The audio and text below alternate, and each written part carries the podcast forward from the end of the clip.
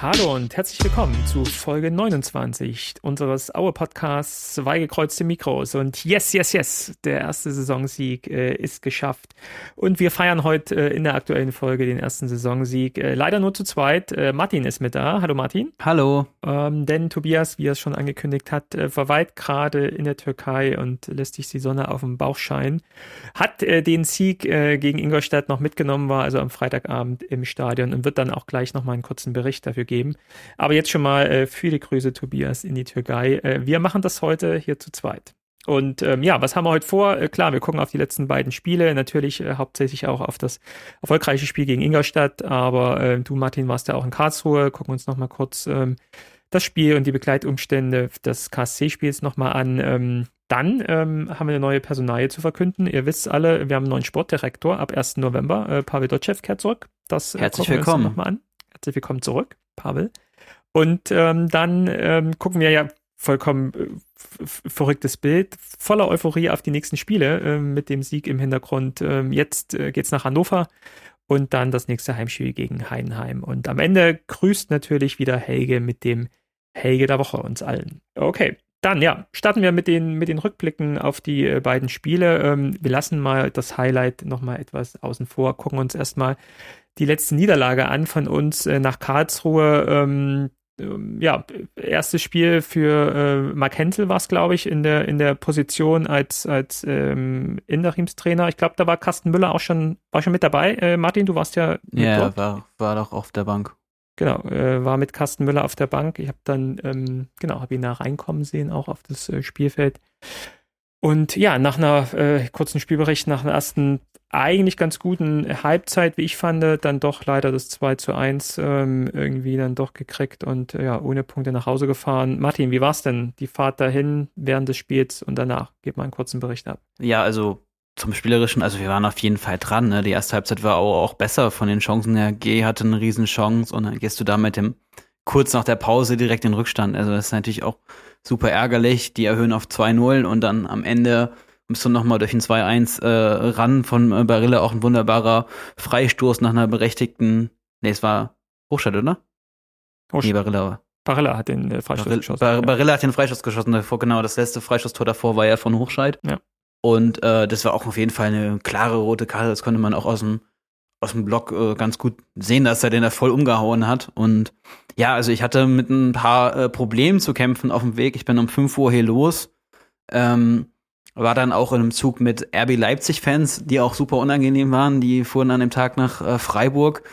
Und ich hatte dann insgesamt äh, zwei Stunden Verspätung, weil der Zug über Würzburg umgeleitet wurde. Und dann musste ich noch in Mannheim äh, in ECE e nach, äh, nach Karlsruhe umsteigen. Und ich war dann um ja, 10 nach 1 äh, in Karlsruhe und äh, Anschluss war ja schon 13.30 Uhr. Ich habe mir dann ein Leihfahrrad genommen und bin dann wie bekloppt zum, zum Stadion gerannt äh, gerast und ähm, am Stadion musste ich dann erstmal noch äh, mir meinen 3G-Nachweis holen, haben die mich nochmal auf den Gästeparkplatz zurückgeschickt und es endete dann damit, dass die mich nach einer ja, intensiven Kontrolle noch äh, so zum Anpfiff gerade reingelassen haben. Und äh, das habe ich echt noch, noch nie erlebt, dass ich irgendwie so zum, zum Anpfiff im Stadion. Bin, gerade bei so einem Auswärtsspiel, wenn man vorher auch ja zwei Stunden eingeplant hat als äh, Puffer. Und ja, ist natürlich dann auch äh, äh, ja, so, so ein bisschen, so ein bisschen merkwürdig, immer wenn man noch so aus so einer so eine Anstrengung herauskommt, dass man es dann pünktlich geschafft hat. Und insgesamt, äh, ich fand es eine sehr, sehr aggressive Stimmung im Gästeblock. Ähm, es endete ja auch damit, dass Leute auf dem Zaun waren und ja, also auch un unsinnige Beleidigungen über irgendwie Karlsruhe-Fans, also um so einen Gästeblock herum. Ich weiß nicht, wie, wie, wie du das siehst, aber meistens sitzen doch direkt am Gäste-Fanblock äh, ganz normale Leute, die jetzt überhaupt keinen Stress suchen, oder? Also, ja. ist unterschiedlich, kommt ein bisschen auf den Verein immer an, aber gerade so beim KSC, da sitzen, sind die Leute, die irgendwie Stress suchen, wahrscheinlich irgendwo, irgendwo im Wald eher als, als im, im Stadion. Ist ja aber auch noch eine Baustelle gerade noch, ne? Also, aber ich glaube, äh, der Gästefan aktuell, Gäste-Fanblog ist ja dort schon an der Stelle, wo er später mal sein wird. Wahrscheinlich nicht, oder? Hat man das schon mitgekriegt da? Ja, also die, die Gegengerade, die neue ist jetzt hinterm Tor, also die sind ja nicht mehr auf mhm. der Gerade. Ja, ja. Und es ist schon der Gästeblock, der ist auch baulich richtig beschissen. Also ich meine, wer hat da so einen Pfeiler davor gemacht, dass man da von manchen Plätzen das Spielfeld nicht sieht? Mhm. Aber das war schon auch äh, eine super unangenehme äh, Stimmung da im, im Gästeblock und auch, also ich weiß nicht, ob man nach 30, nach, 30 Jahren nach der Wiedervereinigung immer noch Wessi-Schweine rufen muss. Also ich finde das. Natürlich muss man das Ich finde das echt, ich finde das echt auch äh, ja, ziemlich daneben. Und äh, ja, am Ende, ich bin dann auch äh, schnell aus dem Stadion raus, weil mir so ein bisschen klar war, was dann passierte nach dem Spiel. Es gab natürlich nach dem Spiel dann nochmal groß Stress und irgendwie Leute, die Polizeihunde waren nicht unter Kontrolle oder was auch immer. Also als ich dann schnell noch raus bin aus dem Stadion, habe ich auch schon so die Polizei da Spalier stehen sehen. Und ja, ich bin dann auch äh, wieder mit dem Fahrrad zurückgefahren. Kann man auch äh, sehr empfehlen in Karlsruhe, wenn man schnell zum Bahnhof will, dann äh, einfach das, das Leihfahrrad nehmen. Das ist perfekt. Kannst du direkt durch den Schlosspark fahren und noch siehst du noch das Schloss und äh, ja, bist du irgendwie okay. in zehn Minuten am Hauptbahnhof.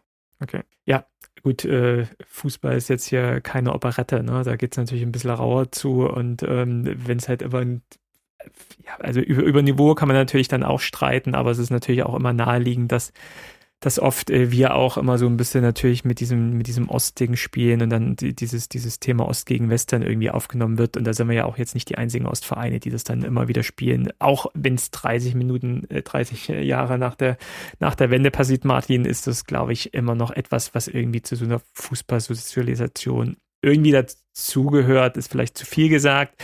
Äh, Würde mich auch freuen, wenn wir das jetzt nach und nach dann doch überwinden können und andere Beleidigungen finden, um den Gegner irgendwie zu provozieren oder anzumachen. Ähm, aber wenn es halt immer noch irgendwie in einem gewissen in einer gewissen Range bleibt, finde ich es irgendwie auch in Ordnung, gehört halt auch irgendwie dazu, oder? Ja, waren noch andere Sachen, die möchte ich jetzt nicht alle wiederholen. Also, weiß ich nicht, was haben wir mit Karlsruhe für eine Rivalität? Ich meine, die Relegation, mm. äh, gut vor drei Jahren, aber Trotzdem muss man da nicht, äh, ja, also ich bin, ich gehe eigentlich zum Fußball, um meine Mannschaft anzufordern, äh, feuern und nicht, um irgendwie Gegner zu beleidigen. Ja, ja. Also ging ja auch positiv aus, die Relegation für uns, ne? Also mir ist jetzt auch keine irgendwie Rivalität da bekannt. Trotzdem ist ja dann auch Karlsruhe wahrscheinlich eine der mit weitesten Auswärtsfahrten, würde ich mal sagen. Also schon ja, bist relativ lang äh, im Bus, weißt ja, wie es ist, äh, fängst früh an mit Bier zu trinken und so und dann bist du manchmal nicht mehr Herr deiner Dinge und äh, Herr deiner Zunge vor allem Dingen und dann lässt du halt mal vielleicht einen Spruch raus, der dir vielleicht danach auch leid tut. Sollte natürlich nie jetzt in irgendwelche körperlichen Sachen dann enden. Aber ähm, ja, wenn du da auch heil rausgekommen bist. Ähm, ja, gut, aber ich meine, da, da waren Leute auf dem Zaun und haben versucht, irgendwie über die, die, die über, über den Zaun zu springen und, und also und auf der anderen Seite waren halt keine Leute, die sich auch kloppen wollen. Also was, was soll das? Das ist, weiß nicht, ja, das, ich finde ja. das, ich finde das überflüssig. Ja, das, das stimmt. Wobei dann auch, ich will sie an sich verteidigen, vielleicht klingt es jetzt so, aber man weiß ja auch nie, was irgendwie noch vorher passiert ist. Äh, irgendwie hatte ich noch im Kopf, dass irgendwie auch auf, auf Parkplätzen irgendwie noch was passieren sein sollte, vorher schon.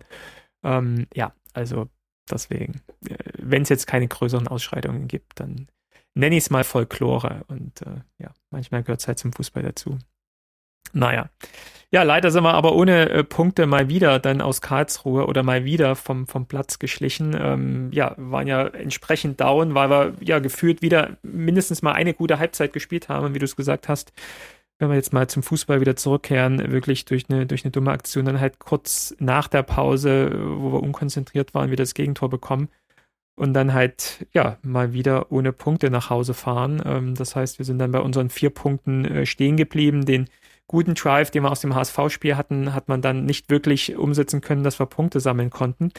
Aber, und ja, dann kommen wir schon auf das große Highlight jetzt am letzten Wochenende, am Freitagabend. Dann folgte das Heimspiel gegen Ingolstadt, wo wir dann tatsächlich die ersten drei Punkte holen konnten, was auch immens wichtig war. Und ich weiß nicht, wie es dir ging, Martin. Also der Tag war echt, echt übel. Man hat sich so, gefühlt, irgendjemand hat auch bei Twitter geschrieben, es fühlt sich so an wie Relegation, Entscheidungsspiel, äh, hopp oder top. Ähm, ja, wir haben zwar erst den elften Spieltag gehabt, aber trotzdem hat sich ja schon irgendwie so, so vorentscheidend angefühlt. Äh, und ich habe mich immer versucht, in die Köpfe der Spieler hineinzuversetzen, was für ein immenser Druck das für die gewesen sein muss und auch für den Trainer gewesen sein muss. Also gerade zu Hause, wenn man das Spiel, sagen wir mal, unentschieden wäre wahrscheinlich auch äh, zu wenig gewesen, aber wenn man das auch noch verloren hätte, ich glaube, dann wären bei vielen schon die Hoffnungen gesunken, da irgendwie noch was zu holen in diesem Jahr. Ähm, so kam es aber nicht. Äh, Omas Jarek äh, macht durch ein schönes Tor, auch durch einen äh, super Einsatz, wo man ja mal sagen muss, das war ein, echt ein, ein, krasser Fehler von dem ähm, Ingolstädter Abwehrspieler, ähm, der aber, glaube ich, auch relativ jung war und der Trainer wollte ihm auch jetzt keine konkrete Schuld dann geben, aber trotzdem, ja, aufgrund des Fehlers haben wir das, das 1-0 gemacht und dann auch mit Glück und Verstand dann über die Bühne gebracht. Ähm, Tobias von uns war im Stadion und hat sich nicht nehmen lassen, kurz mal seine Sicht der Dinge auf äh, Tape zu bannen und hat uns dieses kleine Snippet hier geschickt. Viel Spaß dabei. Das Spiel gegen den ersten FC Ingolstadt war auf verschiedenen Ebenen ein super wichtiges Spiel. Einerseits war es ja das erste Endspiel, was im Oktober stattgefunden hat. Und zum Zweiten war klar, wenn Aue dieses Spiel verliert, würde die Stimmung einfach auch im Umfeld und wahrscheinlich auch im Verein selbst kippen. Entsprechend große Anspannung war auch bei den Spielern und natürlich auch bei den Zuschauerinnen und Zuschauern äh, zu entnehmen. Umso überraschter war man, als man die Aufstellung gesehen hat. Man startete mit einem erwartbaren 4-4-2-System. Das ist ein System, was einfach uns aktuell gut liegt. Man startete mit einem Anthony Berilla in der Innenverteidigung, der aber seinen Job im Laufe des Spiels sehr gut machen soll, der auch gute Flanken geschlagen hat und der gerade auf dem Boden viele Zweikämpfe gewonnen hat. Aber viel überraschender war, dass er mit Dimitri Nazarov und Antonio Joncic im Sturm begann. Und es war, muss man sagen, von Anfang an wirklich auch Feuer in der, in der Begegnung. Das heißt, man hatte früh die ersten Torchancen, glaube ich, schon nach ersten zwei, drei Minuten. Und man wird sich am Ende des Spiels ähm, könnte man sich sehr doll bei Fabian Buncic auf Ingolstädter Seite bedanken, dass es am Ende nicht noch höher ausgegangen ist. Man muss ehrlicherweise sagen, dass der erste FC Ingolstadt einen sehr schwachen Kader auf das Feld gebracht hat. Also es waren viele Spieler, die früher in der ähm, und auch in der dritten Liga nicht regelmäßig gespielt haben. Viele Stammspieler sind sind verletzt gewesen und man hat auch ganz schnell auch am Kranteln äh, des Trainers an, an unser Schubert gemerkt, dass das Spiel nicht in die Richtung vom ersten FC Ingolstadt lief. Jedoch war doch war dort deutlich zu erkennen, dass häufig die letzten und die vorletzten Pässe nicht angekommen waren. Und dass man die Chancen, die man hatte, in aller Regel halt auch vergeben hat. Das ist halt im Moment Moment die große Schwierigkeit. Aber daran arbeiten wir. Und es war ja auch klar, dass es, ein, dass es eher ein Kampfspiel wird und, und, und kein Leckerbissen.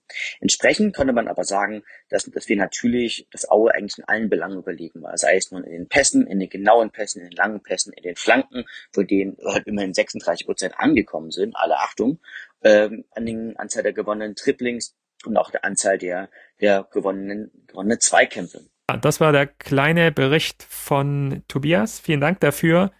Ähm, ja, wie hast du das Spiel gesehen, Martin? Äh, hast du was äh, gesehen? Du hast gesagt, äh, du warst unterwegs und hast auf dem Handy das Spiel angeguckt. Genau, ich habe das Spiel größtenteils äh, auf dem Handy gesehen und ähm, ja, weiß nicht, wie war denn das Wetter in Aue eigentlich am Freitag? War es auch so geregnet? Also hier hat es unfassbar geregnet und äh, eigentlich überhaupt kein Fußballwetter, ganz schlimm. Schon vom Anpfiff nass und ähm, ja. Nee, also ich also, glaube, also so was ich gesehen habe, war es eher trocken, aber halt ja nass kalt, äh, wie es halt im äh, Oktober im Erzgebirge ist. Ja. Ja, also ich habe das das Tor äh, gesehen und äh, ja, ich habe dann auch einen größten Teil, großen Teil des Spiels auf dem Handy gesehen, aber es war auch kaum auszuhalten, also diese Spannung und irgendwie so, ja, also war schon sehr, sehr drin vertieft, dass endlich mal dieser Sieg dann kommen muss und Du, du hast schon recht mit diesem, dieser Vorbesprechung. Das ist so ein typisches, äh, ja, Do-or-Die-Spiel, würde man sagen. Ne? Also wo, wo es wirklich auch darum mhm. geht, wenn du noch was in dieser Saison erreichen willst, dann musst du das halt auf jeden Fall gewinnen. Ja, also und klar, glaub, punktemäßig ist man jetzt auch wieder äh, auf jeden Fall dran. Ne? Also die anderen haben halt auch, äh, haben jetzt auch nicht alle, also haben auch unten da nicht gewonnen und äh, ja, Sandhausen hat unentschieden gespielt, aber sonst, man ist jetzt auf jeden Fall wieder dran. Genau. Und äh, so schnell geht es manchmal im Fußball. Ne? Und da kann man vielleicht auch nochmal zurückblicken auf die, auf die äh, Spiele. Ähm, wir haben ja jetzt nicht nur drei Punkte in dieser Saison gesammelt, weil wir jetzt den ersten Saisonsieg hatten, sondern wir hatten halt schon vier äh, Unentschieden auch schon vorher, wo man jetzt auch sieht, ähm, die, die haben auch schon ein gewisses Gewicht. Wenn man sich eben anguckt, gegen wen wir diese Unentschieden geholt haben, da kann man nämlich die Tabelle mal vornehmen und kann sich angucken, gegen, gegen St. Pauli haben wir einen Unentschieden geholt, gegen Nürnberg haben wir einen Unentschieden geholt, Regensburg ist auch mit oben dran waren. Haben wir unglücklich, äh, hätten wir eigentlich auch einen Punkt äh, holen müssen, unglücklich äh, kurz vor Schluss äh, verloren. Ähm, gegen Schalke haben wir einen Punkt geholt, gegen HSV haben wir einen Punkt geholt. Also von den, von den ersten sechs Mannschaften äh, haben wir gegen vier äh, schon gespielt und ähm, ich glaube, gegen die ersten sechs haben wir schon insgesamt gespielt und davon haben wir vier Unentschieden ähm, und zwei Niederlagen nur in Anführungsstrichen. Also das heißt, wir haben auch schon gegen die Top-Teams jetzt gespielt. Und genau jetzt, wir gucken ja dann gleich auf die nächsten Spiele, genauso Spiele jetzt äh, in Rostock, äh, in Hannover, äh, zu Hause gegen Heidenheim, die jetzt gerade so, eine, so, eine, so einen Hänger haben. Jetzt zählt's halt. Und jetzt finde ich es genau, also natürlich wäre es mir viel lieber, wenn wir vorher schon den ersten Saisonsieg ähm, geholt hätten. Aber umso wichtiger ist jetzt dieser Sieg für mich einzuschätzen, weil man jetzt nämlich genau dieses Momentum hat, genau diesen, diesen Spirit und auch diese, dieses, dieses, äh, dieses Motivationselement, einmal jetzt als Sieger vom Platz gegangen zu sein ähm, und jetzt nach Hannover fährt, äh, die, wir gucken gleich auf die, auf die Spielvorschau, denen es jetzt echt schlecht geht und die auch mit unten drin hängen, äh, jetzt echt motiviert ist, da was zu holen. Und äh, jetzt sind die, die ähm, Vorzeichen für das Spiel in Hannover genau umgekehrt für mich, weil nämlich Hannover jetzt was machen muss und wir jetzt ganz anders auftreten können als wir es vielleicht äh, ja, hätten machen müssen, wenn wir das Ingolstadt-Spiel jetzt nicht gewonnen hätten. Deswegen, äh, ja, echt, echt super gekämpft. Äh, man sieht es ja auch, äh, was ich immer wieder äh, finde, wir können es auch nochmal verlinken, diese, diese Emotionen, die so aus diesen NDR-Spielerinterviews nach dem Spiel so rüberkommen. Die machen das ja jetzt äh, dieses Jahr echt ganz toll, dass sie so ich glaube beim letzten Mal acht Minuten und dieses Mal elf Minuten äh, Spielerinterviews relativ ungeschnitten sozusagen hintereinander weg ähm, dann äh, online stellen. Und da war eben ein Sjaric, ein Gonta, ein äh, Dimi, ein äh, Martin Mennel, die sich äh, am Ende dann vor die Kameras gestellt haben und dann nochmal ihre, ihre Meinung zum Spiel und zu der ganzen Atmosphäre rübergebracht haben. Und ähm, ja, vielleicht an, an der Stelle auch nochmal ein Riesenkompliment für die Zuschauer, die im im Stadion waren, waren ja, war ja nicht ausverkauft komplett. Also ich glaube, es haben ein paar wenige Plätze gefehlt, was eigentlich enttäuschend ist. Also für die, die nicht hingegangen sind, äh, für so ein Spiel, das ist echt schon krass, da jetzt nicht den Weg da äh, sich auf sich genommen zu haben. Aber äh, Ingolstadt hat auch nicht viel mitgebracht, ne? Ingolstadt ist ja auch. Das stimmt, das stimmt. Kleiner da, Verein. Das stimmt. Ich glaube, das war nur 100, 100 30 oder so, 150 ja. Vereine. Genau, vielleicht, vielleicht haben die äh, gefehlt. Na gut, dann, dann nehme ich es wieder zurück. Aber was, was, die, was die Heimfans, also was wir dann so in, der, in dem Fanblock halt für Stimmung gemacht haben und die Mannschaft angetrieben haben, das war schon echt krass. Und das ist halt genau das, was wir auch gebraucht haben an so einem Freitagabend. Flutlicht, kalt, äh, wir müssen gewinnen, wir stehen mit dem Rücken zur Wand. Äh, und, und hauen halt alles raus, hätte jetzt, hätte jetzt die mal gesagt so. Und äh, das war echt schon, äh, ja, die die Auer Fußballkunst und Auer Fußballschule. Und ähm, ja, das hat sich ausgezahlt. Also war echt ein sehr, sehr schöner Fußballabend, wo man mal wieder in Ruhe dann äh, einschlafen konnte danach. Also hat echt Spaß gemacht. Ja, ähm, Highlights vom, vom Spiel oder Auffälligkeiten im Spiel. Das Tor haben wir jetzt ja schon ähm, ausführlich uns äh, angeschaut. Ähm, rote Karte von äh, Fandrich. Ähm, hast du es gesehen, äh, Martin? Was sagst du dazu? Ich habe dazu keine Meinung. Also Tobias hat uns ja auch noch äh, ein bisschen weiter was, äh, was erzählt. Er hat es auch nicht gesehen und mh, Mark Hensel hat es auch nicht gesehen äh, und und hat dann im MDR heute gesagt, ja, Fandrich hat vielleicht auch einfach eine feuchte Aussprache, was ich äh, ein merkwürdiges Hype-Eingeständnis finde und wie auch immer. Also wenn ihm was nachgewiesen werden kann, dann fehlt uns jetzt der zweite äh, da im zentralen Mittelfeld, was echt bitter ist aufgrund von so einer Sperre. Hast du gelesen, was der Schiri im Nachgang auf den Spielbericht geschrieben hat zu dieser Situation? Ja, angeblich halt nichts mehr, ne? Äh, ja, also er hat wohl Oder, äh, geschrieben, doch, er hat geschrieben, äh, der, der, der Spieler drang in die Intimsphäre des Linienrichters rein. ähm, ja, ähm, ja, also ich, ich finde es ich find's übertrieben, was jetzt draus gemacht wird, also auch wie, wie medial das ausgeschlachtet wird. Wie, wie wird es gewesen sein? Weil auch gerade auf, auf Grundlage des, des, Spiel, des, des Spielberichts oder des Schiri-Berichts am Ende, äh, man hat im Fernsehen das relativ klar gesehen, dass Fandrich ihn nicht bewusst angespuckt hätte, was glaube ich schon sehr, sehr übel gewesen wäre und wo er zu Recht auch eine lange Sperre hätte bekommen. Ähm, er ist trotzdem, und das muss man ihm vorhalten, das muss nicht sein, so nah äh, an, den, an den Schiri äh, ranzugehen. Ähm, ganz egal, ob jetzt äh, wie eindeutig die, die, ähm, die, die, die, die Foul-Entscheidung oder die Einwurfentscheidung dann vorher war. Und für mich war es auch eine Fehlentscheidung, wie der Schiri dann entsprechend äh, hier gewunken hat. Aber trotzdem, gerade in so einer Situation, 89. Minute, das hat auch jetzt nichts mit Zeitspiel oder so zu tun.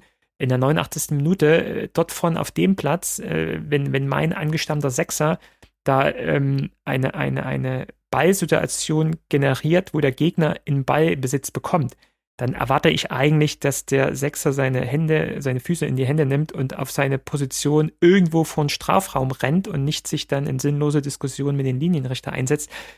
Klar ist es wahrscheinlich auch Emotionen im Spiel gewesen und klar war er auf aufgeheizt und klar wird wahrscheinlich Fandrich jetzt im Nachgang auch sehen, äh, dass das muss nicht sein und äh, manchmal passieren halt im Spiel auch Dinge, die äh, nicht passieren sollen, nicht nur auf dem, nicht nur im Fanblog, sondern auch ähm, auf dem Platz, aber trotzdem ähm, ist es für mich auch so ein bisschen, weiß nicht, wie du siehst, Martin, symptomatisch Dumm. für das für das, für das einfach Spiel. dumm. Ja, aber auch für das, für die, für die Saison auch von, von Clemens Fandrich, der äh, mal milde ausgedrückt jetzt nicht die beste Saison spielt, äh, in einigen Spielen auch schon entscheidende Fehler gemacht hat. Ähm, dem Grunde nach einer der letzten Sechser jetzt ist, nach der roten Karte von Mesogo M, nach dem Ausfall von Riese. Ähm, jetzt ja mit, mit Sam Schreck da auf der Sechserposition spielt, der im Übrigen auch ein, ein finde ich, gutes Spiel gemacht hat gegen, gegen Ingolstadt. Ähm, dann jetzt so eine dumme Aktion einfach zu machen, das ist halt ärgerlich. Trotzdem ist es auch nicht so eine dumme Aktion, wie wenn er den Linienrichter da in der 89. Minute ins Gesicht gespuckt hätte. Und das war es halt auch nicht. Und das hoffe ich einfach, dass der DFB oder DFL oder wer auch immer da über die Strafe entscheidet, das irgendwo mit einfließen lässt. Aber die Vereinsverantwortlichen von Aue machen jetzt gerade nicht unbedingt kluge Sachen, indem sie sich so über Schiedsrichterassistenten und Schiedsrichter äußern. Das stimmt. Das Muss stimmt. man an der Stelle schon nochmal sagen, dass auch ein bisschen auf einen selber zurückfällt und man ja auch mit dieser äh, Darmstadt-Nummer irgendwie so ein bisschen schon auch äh, vielleicht einen gewissen Ruf hat, der einem nicht so lieb ist. Ja, ich glaube, es passt natürlich jetzt auch gut ins System, einen Dritten für die aktuelle Lage so ein bisschen mitverantwortlich zu machen. Ja, also ich glaube, man würde jetzt nicht sagen, äh, man steht da unten drin, weil der DFB äh, schlechte Schiris schickt und ähm, immer gegen Aue entscheidet. Ich glaube, das würde kein Verantwortlicher sagen, sondern nur eine gewisse Mitschuld auch den Schiris mitgibt. Und das finde ich auch übertrieben. Und das, äh, unser äh, Aue-Podcast-Freund Max hat es ja auch in einem Tweet heute äh, nochmal geschrieben, das ist, glaube ich, kontraproduktiv, sich so in der Öffentlichkeit jetzt gegen die Schiris und gegen den DFB zu positionieren, auch gerade als Vereinsverantwortliche, weil das A nie was bringt und äh, B äh, uns in, in zweifelhaften Situationen unterbewusst immer in eine schlechte Lage bringt, weil Schiris immer wissen, ähm, äh, Achtung, ähm, wir sind hier unter Beobachtung und äh, dieser Verein hat, hat, etwas gegen uns Schiris, hat etwas gegen uns äh, als DFB. Bringt nie was, ist so ein bisschen natürlich auch ein bisschen dieses Galliertum, das kleine Dorf, was sich gegen die Großen aufbahrt, immer und immer wieder, äh, was man ja auch in anderen Dingen sieht. Vielleicht gehört es zu unserer DNA dazu, Martin, aber ähm, klug finde ich es tatsächlich auch nicht. Da kann man anders mit umgehen. Unprofessionell könnte man auch sagen an der Stelle. Auf der anderen Seite ist es natürlich auch jetzt wieder ein, ein Sechser, hat er gerade gesagt, der uns jetzt fehlt. Ja? Und äh, man hat, glaube ich, schon mit äh, Sam Schreck, dessen, glaube ich, Lieblingsposition, die Sechserposition jetzt auch nicht ist, äh, ja, eigentlich nur noch einen, der jetzt spielen kann. Weiß nicht, wie weit äh, Philipp Riese ist, ob er jetzt schon wieder einsatzfähig ist. Man wird es ihm eigentlich gönnen, wenn er spielen kann, natürlich gerne, aber nicht, dass er jetzt irgendwie äh, Harakiri-Geschichten ähm, macht und sich irgendwie fit spritzen lässt, nur damit er dann irgendwie wieder einsetzbar ist. Da bin ich echt mal gespannt auf die Aufstellung, wer dann diese zweite Sechser-Position einnimmt. Positiv gesagt, wir haben einen breiten Kader, wir haben viele Leute da, die auf der Bank aussitzen. Ähm, vielleicht ist es eine Chance für Jan Hochscheid. Also ich würde mich ja freuen, wir sind ja beide wieder in Hannover zusammen, dann beim Spiel auch live dabei, äh, Jan Hochscheid mal wieder live zu sehen. Vielleicht ist das ja eine Chance dann für ihn, ins Team wieder zu rutschen. Naja, ähm, gut, was ist sonst noch hängen geblieben zum, zum Spiel gegen Ingolstadt? Ja, die, die, die tolle Fanunterstützung habe ich äh, auch schon angesprochen, äh, hat sich jetzt auch nicht bei mir äh, mindern lassen, diese Euphorie den Fans gegenüber durch das Banner. Äh, die Fanszene hat ein Banner äh, gehangen, äh, nicht verhandelbar, äh, sofort Corona-Maßnahmen abschaffen jetzt oder so. Ist so ein bisschen, Martin, kennst du unseren abgewandelten Spruch, Aufstieg jetzt, wurde hier abgewandelt von der Fanszene, Corona-Maßnahmen abschaffen jetzt.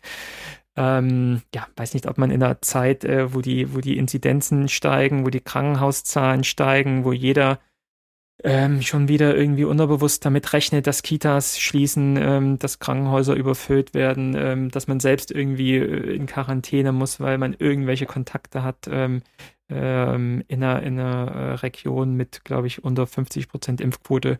Ob man dann von äh, ja, Corona-Maßnahmen äh, reden soll, die man äh, jetzt alle äh, abschaffen soll, finde ich jetzt nicht ganz passend, aber ähm, ja, gehört vielleicht eben auch so zu diesem Thema mit dazu. Okay. Dann gab es aber noch die personelle Entscheidung auf der Pressekonferenz. Pavel Dotschew ist zurück. Yibiyaye, Pavel Dotschew, unser Aufstiegstrainer 2015, 16 den Aufstieg in die zweite Liga wieder geschafft. Ähm, wie hast du es wahrgenommen? Du hast es wahrscheinlich auch dann relativ schnell erfahren, Martin. Wie war deine erste Reaktion darauf? Ich hätte es ja schon früher erwartet. Wir hatten ja auch schon darüber spekuliert, ob er jetzt nicht nach seinem Engagement aus Duisburg äh, dann zu Aue geht. Vielleicht konnte man sich da auch nicht einigen auf eine Vertragsauflösung oder so, was ja auch dafür sprechen würde, dass er erst offiziell zum 1.11. anfängt.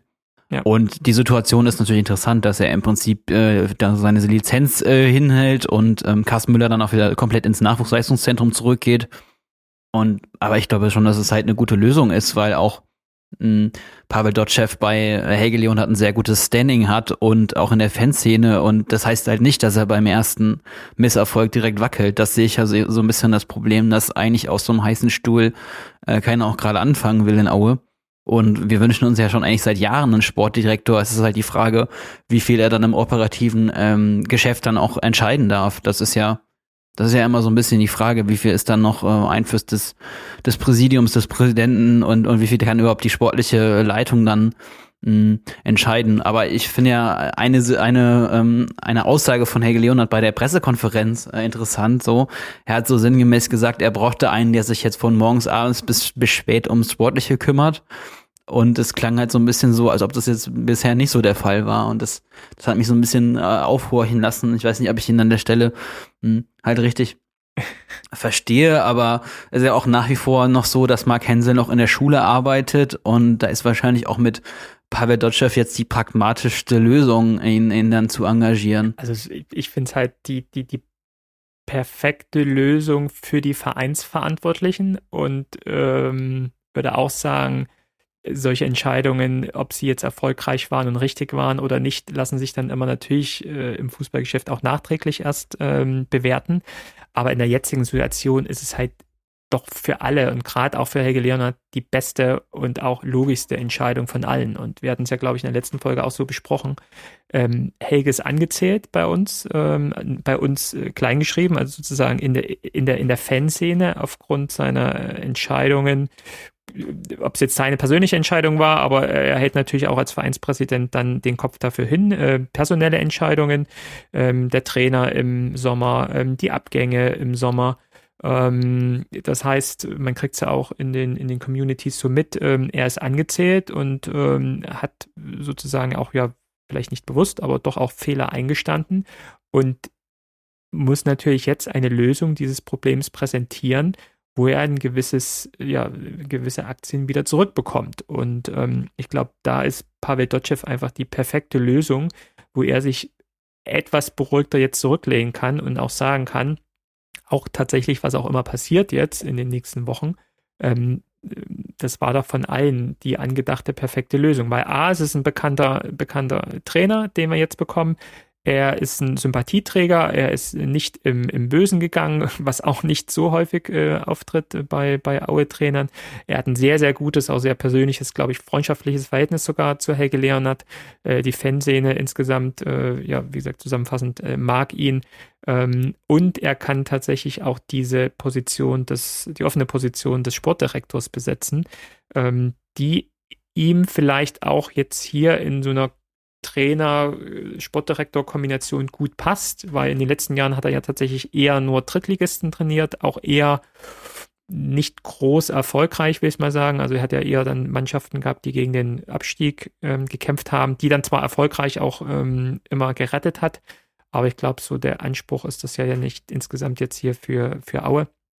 Aber ich glaube schon, dass er Helge in der täglichen Arbeit unterstützen kann ähm, so breit unser fußballerischer Kader ist von den Spielern her, so, so mager ist unser, ist unser Trainerstab ja. Wenn man sich jetzt nochmal anguckt, wen wir an, an Co-Trainern, äh, an Analysten, ähm, von Psychologen will ich gar nicht anfangen, irgendwie haben, ähm, da sind wir echt spärlich aufgebaut.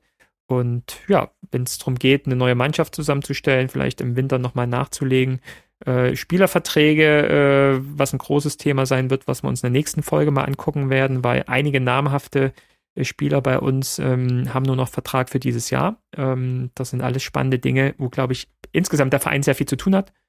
Und im Endeffekt ist eine sehr gute Entscheidung. Zum Stand, jetzigen ähm, Zeitpunkt eine sehr gute Entscheidung ist, Pavel Dotschew hier zurückzuholen. Ob es dann wirklich auch von Erfolg gekrönt ist, das können wir halt erst mal spätestens oder frühestens Ende des Jahres oder Ende der Saison dann sehen. Aber ich bin guter Dinge. Also ich, ich fand es eine gute Lösung. Ein Bekannter hat mir noch geschrieben, ah, guck mal, wir haben schon einen Trainer für die dritte Liga geholt. ja, das ist natürlich ja. auch böse. Ich meine, er hat in Aue in der zweiten Liga auch in der schwierigen Phase die Mannschaft gehabt und ich glaube einfach der Kader, den wir zu dem Zeitpunkt als also als er als Trainer waren hatten, war auch einfach vielleicht nicht gut genug, auch um sich in der zweiten Liga zu etablieren. Also und man ist in der ersten Saison ja schon relativ glücklich drin geblieben. Ja. Ja, also ähm, selbst wenn, ne, ich mag noch nicht dran denken, aber selbst wenn, ähm, Auer muss gucken, dass sie gute, fähige Trainer bekommt. Auer muss gucken, dass sie bezahlbare Trainer bekommen. Und wenn es so sein sollte, dann finde ich tatsächlich auch es eine gute Lösung, dann in die dritte Liga mit Pavel Dotschew zu gehen. Also schlechte schlechte, ähm, schlechte Zahlen hat er dort für uns nicht produziert. Und dass er in, der, in Rostock war er auch. Ist, äh, genau, also er hat auch einen anderen Verein gut, gute, gute. In Rostock war er auch sehr beliebt, so. Da haben ja. sie auch eher Unverständnis dafür da sein lassen wurde. Und da hat es ja auch Jens Hertel am Anfang relativ schwer. Ja.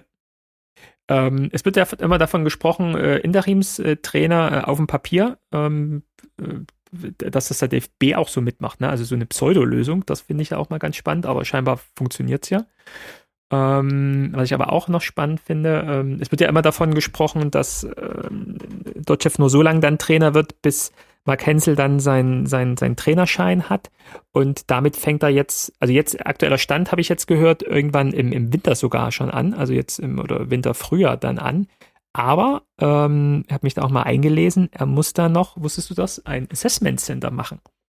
Also er muss da noch durch so einen Bewerbungsprozess, weil ich glaube, beim letzten Mal in der Folge hatten wir auch schon gesagt, dass die Plätze rar sind, also irgendwie nur, weiß nicht, 20, 24 Plätze für diesen Fußballlehrer dann irgendwie pro Jahr frei sind. Und ja, zugegebenermaßen ist wahrscheinlich die, äh, der Run auf der LKW-Führerschein ist schwierig. Äh, der LKW-Führerschein ist, glaube ich, leichter zu machen, äh, als äh, dort äh, einen Platz zu ergattern. Ähm, ich glaube, da muss Helge auch im Hintergrund Jetzt hat er leider jetzt nicht die besten Fürsprecher beim DFB, wahrscheinlich gerade aktuell, aber ähm, natürlich traue ich ähm, ähm, Mark Hensel mit seiner Vorbildung und auch mit seinem pädagogischen Ansatz ist auch zu äh, super leicht durch dieses Assessment Center zu kommen. Aber ähm, das ist, glaube ich, auch ein Moment, wo ich äh, nicht mit Mark Hensel tauschen würde, in diesem Moment, wo du dann Frankfurt äh, in mehrtägiges Assessment Center durch musst ja, bin mal gespannt. Aber auch da drücken wir natürlich alle Daumen. Wir werden das noch weiter begleiten. Gut, dann, äh, ja, Pavel Dotschew. Herzlich willkommen nochmal zurück von unserer Seite. Ähm, gucken wir mal auf die nächsten Spiele. Und ich hatte es gerade schon gesagt, ähm, wir sind heiß auf Hannover 96. Äh, ich bin mal wieder im Stadion. Äh, Martin, du bist natürlich, oder natürlich bei den Auswärtsspielen bist du häufig dabei.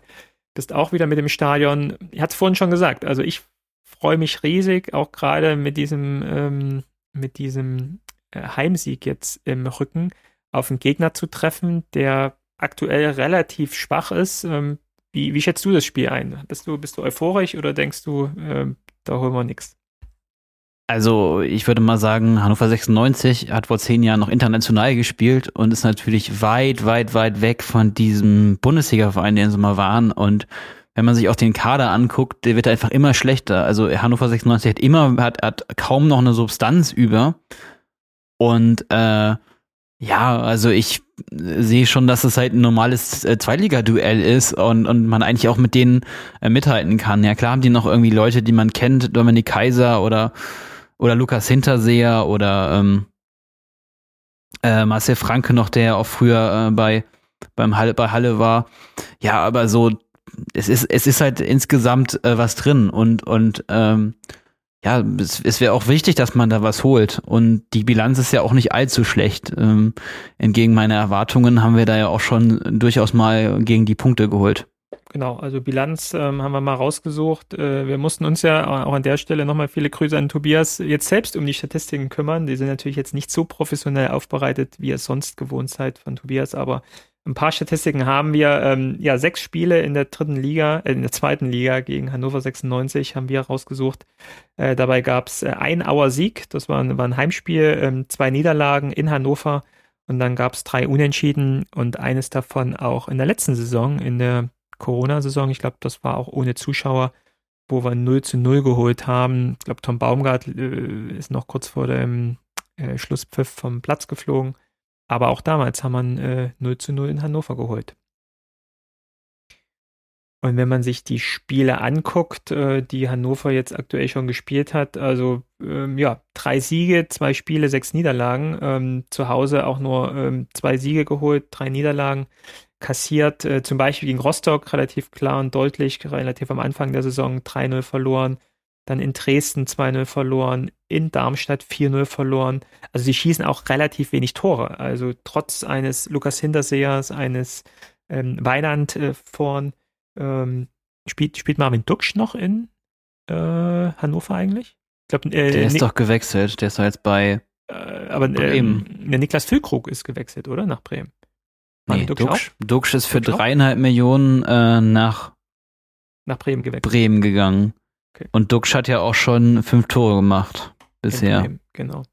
Ja, also ich glaube, auch vorn drin äh, sind sie echt schwach. Also sie schießen nur 0,7 Tore pro Spiel. Und ähm, das ist eher ein Punkt, wenn sie, wenn sie mal äh, gewinnen, dann gewinnen sie auch hoch. Also haben zum Beispiel 3-0 in Kiel gewonnen.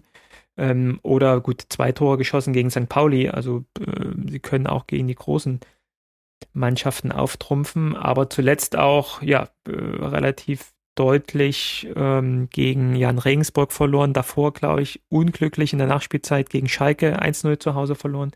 Das heißt, ja, viele Spiele auch äh, ohne eigenes Tor. Und ich glaube, das kommt unserer Spielweise gut entgegen, weil ich sehe eher Probleme bei uns in der Defensive.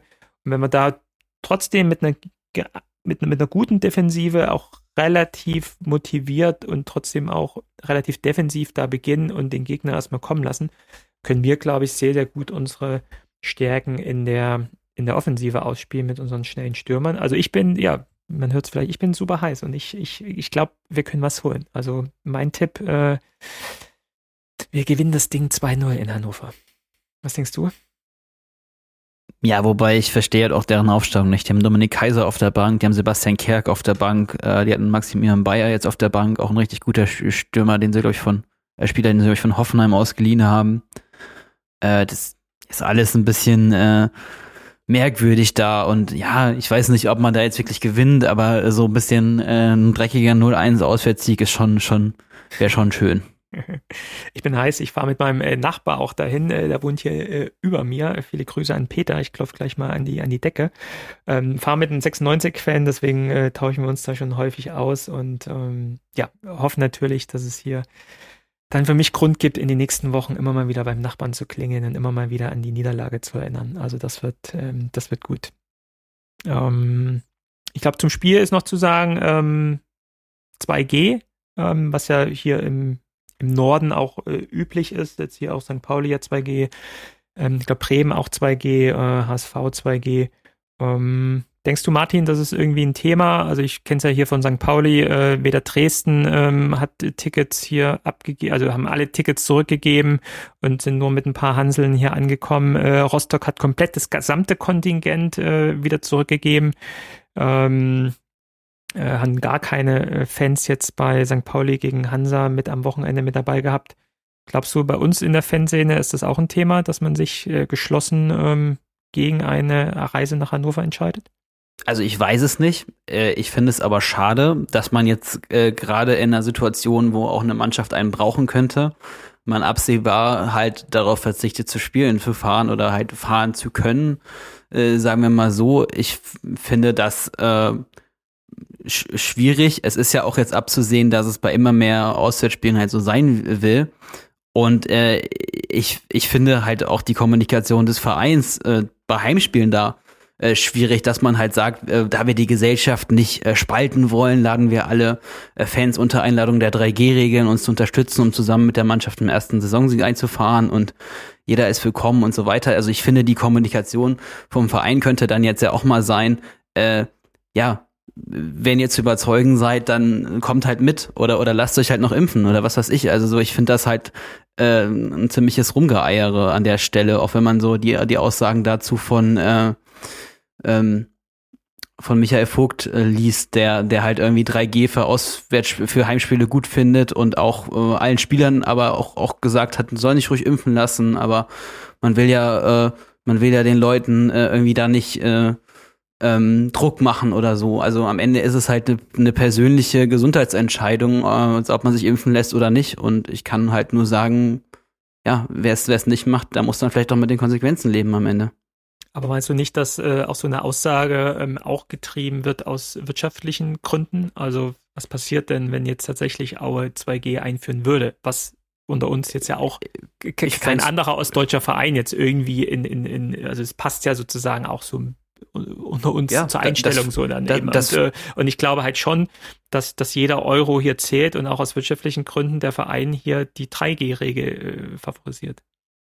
Ja, aber dann muss ich nicht von irgendwie Spaltung der Gesellschaft äh, reden. Also die gibt's halt vorher wahrscheinlich auch schon, die sieht man jetzt halt und äh, ist äh, ist bitter genug, ja, dass man äh, da so große Diskussionen drum hat. Und äh, ich glaube, ja, ich glaube klar, es ist eine wirtschaftliche Entscheidung und die wirtschaftliche Entscheidung ist ja auch man den Fans gesteht man es zu und den Spielern sagt man, ja, lasst euch impfen, weil es für uns halt ein geringeres Risiko ist.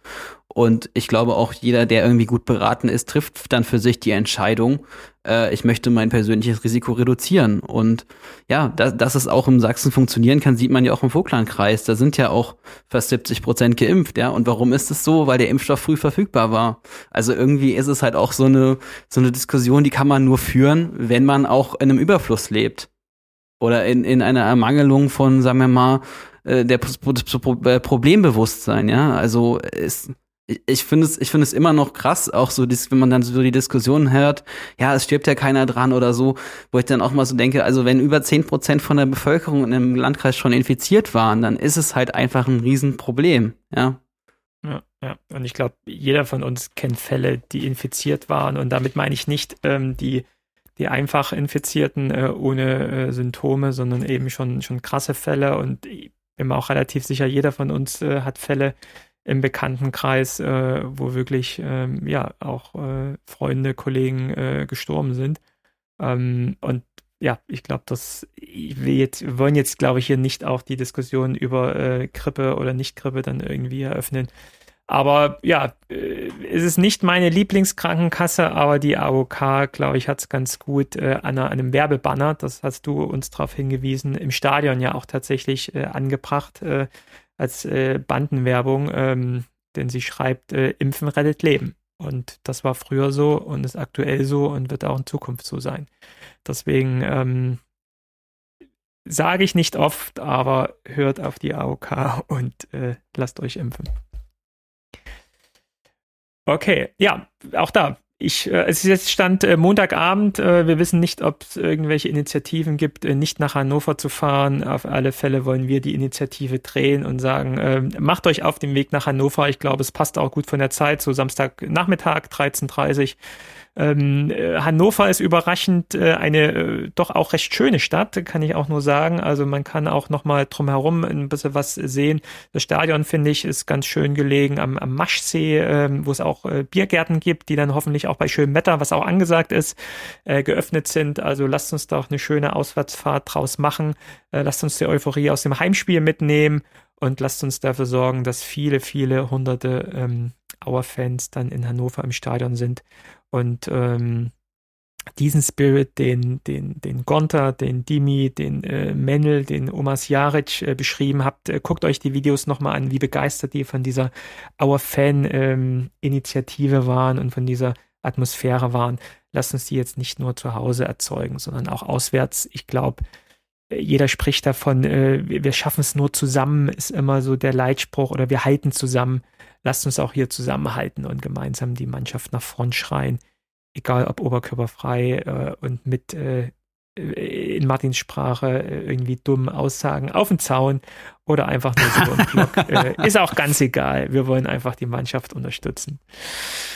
Genau, dann werden wir mit einem Auswärtssieg nach Hause kommen und werden zum nächsten Heimspiel antreten, dann Anfang November gegen unseren, ich kann es ja sagen, auch Angstgegner Heidenheim. Ähm, wobei ähm, wir ja auch schon gute Spiele gemacht haben gegen Heidenheim, gerade zu Hause, nämlich in der letzten Saison ein äh, 2 zu 1. Äh, Martin, kannst du dich da erinnern? Warst du im Stadion vielleicht sogar? Nee, ich war nicht im Stadion, es waren irgendwie 500 äh, Dauerkarteninhaber da. Es war im Oktober und es müsste doch auch das letzte Spiel mit Zuschauern gewesen sein von Aue, ne? Letztes Jahr, also das, das war Oktober noch. Es ja. gab noch das Kiel-Spiel, da waren noch 1000 Leute sogar. Mhm. Aber ja, Heidenheim, das ist ja, das ist ja irgendwie der Traumaverein von uns allen. Ich kann mich noch gut dran erinnern, als wir mal auswärts da waren und das Spiel dann abgebrochen wurde, äh, wegen Regen und so. Und äh, ja, Heidenheim, ja, die sind, die werden uns, glaube ich, immer verfolgen in dieser Liga. Ja, also bisher zwölf Spiele in der zweiten Liga gegen Heidenheim. Ähm, von den zwölf Spielen nur zwei Siege für Aue, vier Unentschieden. Und die Hälfte der Spiele haben wir tatsächlich verloren. Ähm, trotzdem ähm, finde ich, passt auch die aktuelle Zeit und Lage dazu, jetzt gegen Heidenheim zu spielen. Ähm, hatten am Wochenende eine Niederlage. Helf mir, Martin, wo haben sie gespielt? 4 zu 0 beim ersten FC Nürnberg und davor haben sie 2 zu 4 ähm, zu Hause Pauli, gegen ne? St. Pauli verloren und genau. davor genau. haben sie 0 zu 3 in Bremen verloren. Also die haben gerade so ein bisschen auch die Kacke am Dampfen, muss man sozusagen. Und jetzt spielen sie gegen Schalke. Ne? Schalke ist gerade auch on fire. Also kann gut mhm. sein, dass sie mit vier Niederlagen in Folge dann gegen uns antreten. Ja. Also und wenn man jetzt auch mal auf ja. ihre Ergebnisse guckt, die haben eher gegen die schwächeren Teams gewonnen. Die haben gegen Sandhausen gewonnen, die haben gegen äh, Dresden gewonnen, gegen Darmstadt und, und gegen Ingolstadt. Und ja, also das ist durchaus auch ein gerade zu Hause ein Duell auf Augenhöhe. Mhm. Ähm, was man noch zur Mannschaft sagen kann, der ewige Marc Schnatterer ist nicht mehr da. Spielt jetzt in Mannheim, glaube ich. Spielt jetzt bei Waldhof Mannheim. Ja. Und ähm, Frank Schmidt hat seinen Vertrag verlängert.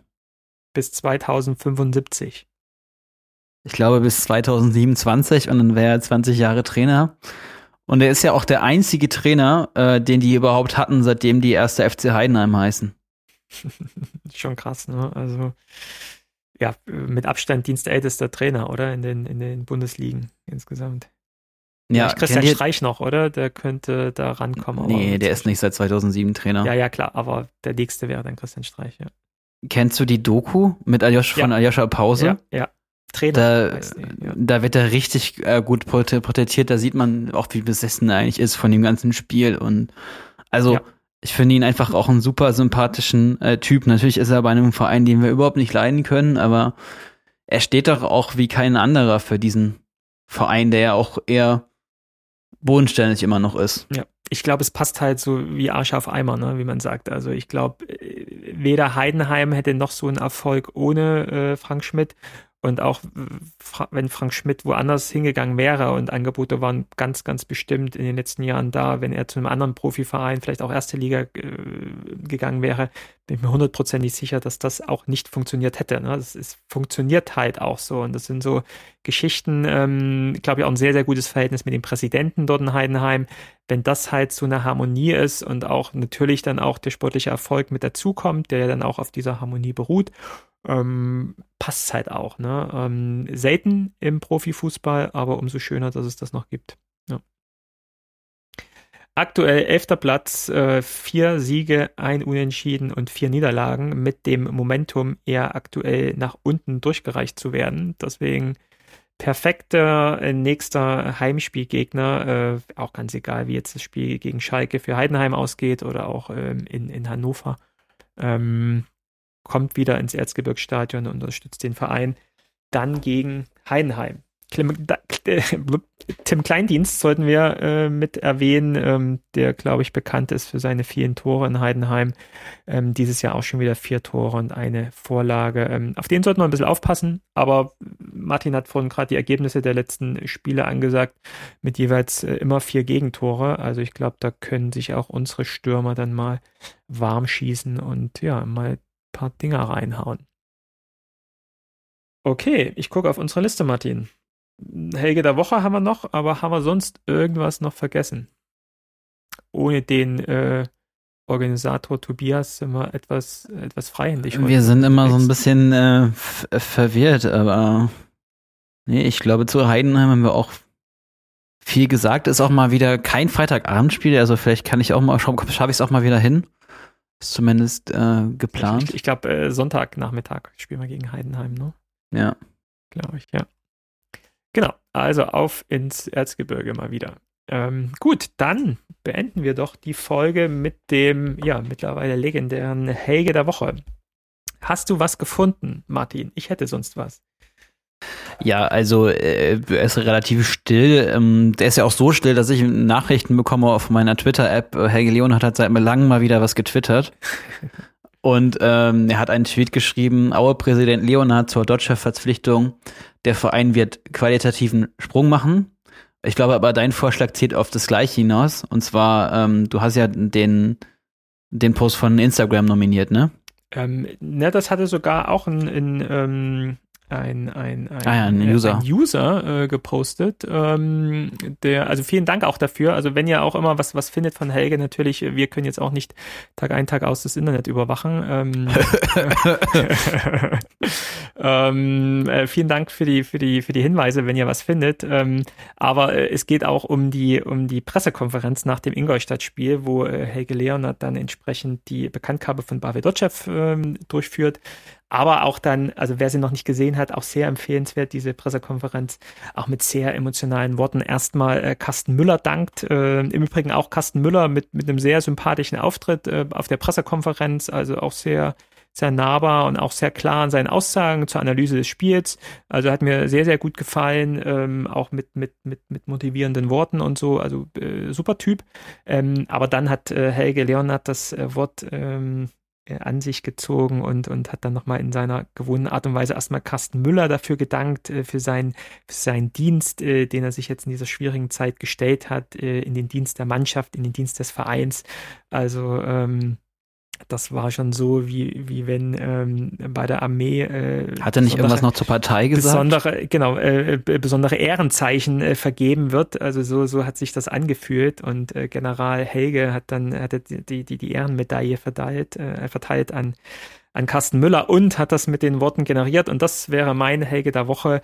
Ähm, Carsten Müller hat den Parteiauftrag ausgefüllt. Und äh, das ist dann ja auch schon mal wieder äh, zum, passt zum Tuktus von Helge, dass er da wieder so ein so ein, so ein, so ein, so ein Politik- beziehungsweise Militärsprache dann an sich zieht und aus, aus früheren, längst überwundenen Zeiten äh, einen Satz an sich bringt, wo noch mit Parteiaufträgen gearbeitet wurde und ja, vielleicht führt er den Verein wie eine Partei, wie seine Religion.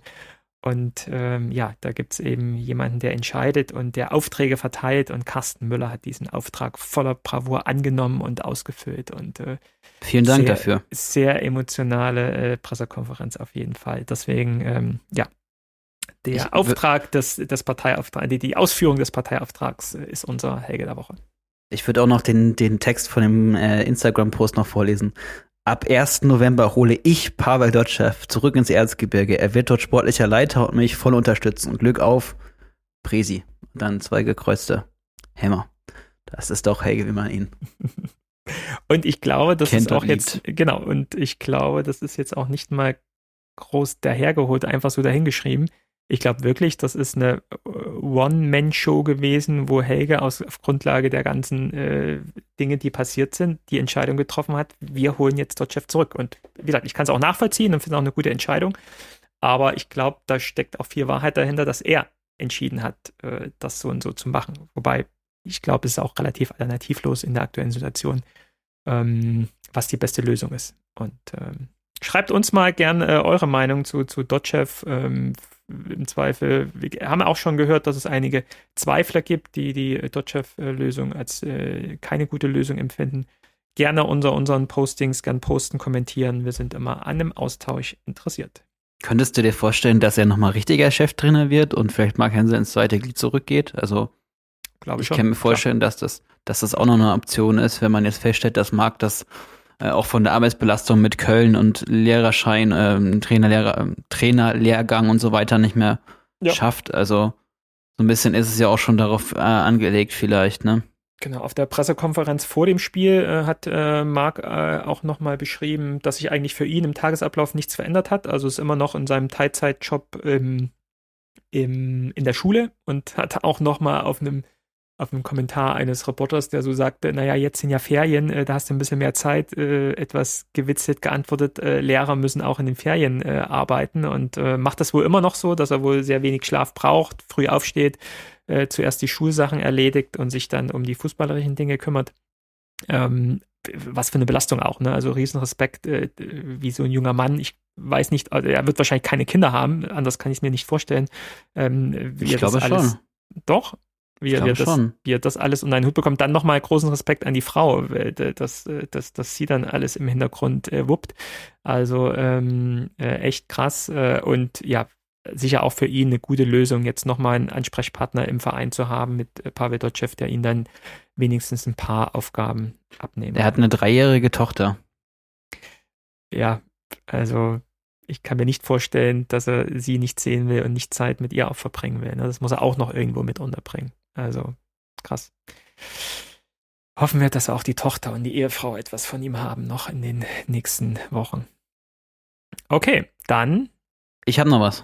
Na, hau raus. Ist ein Off-Topic. Und zwar möchte ich gerne einen Podcast empfehlen. Und zwar den äh, Kulturpodcast der Stadt, äh, der Stadt Auebad Schlema. Und zwar geht es in der aktuellen Folge um, äh, die heißt für Französisch für Fortgeschrittene.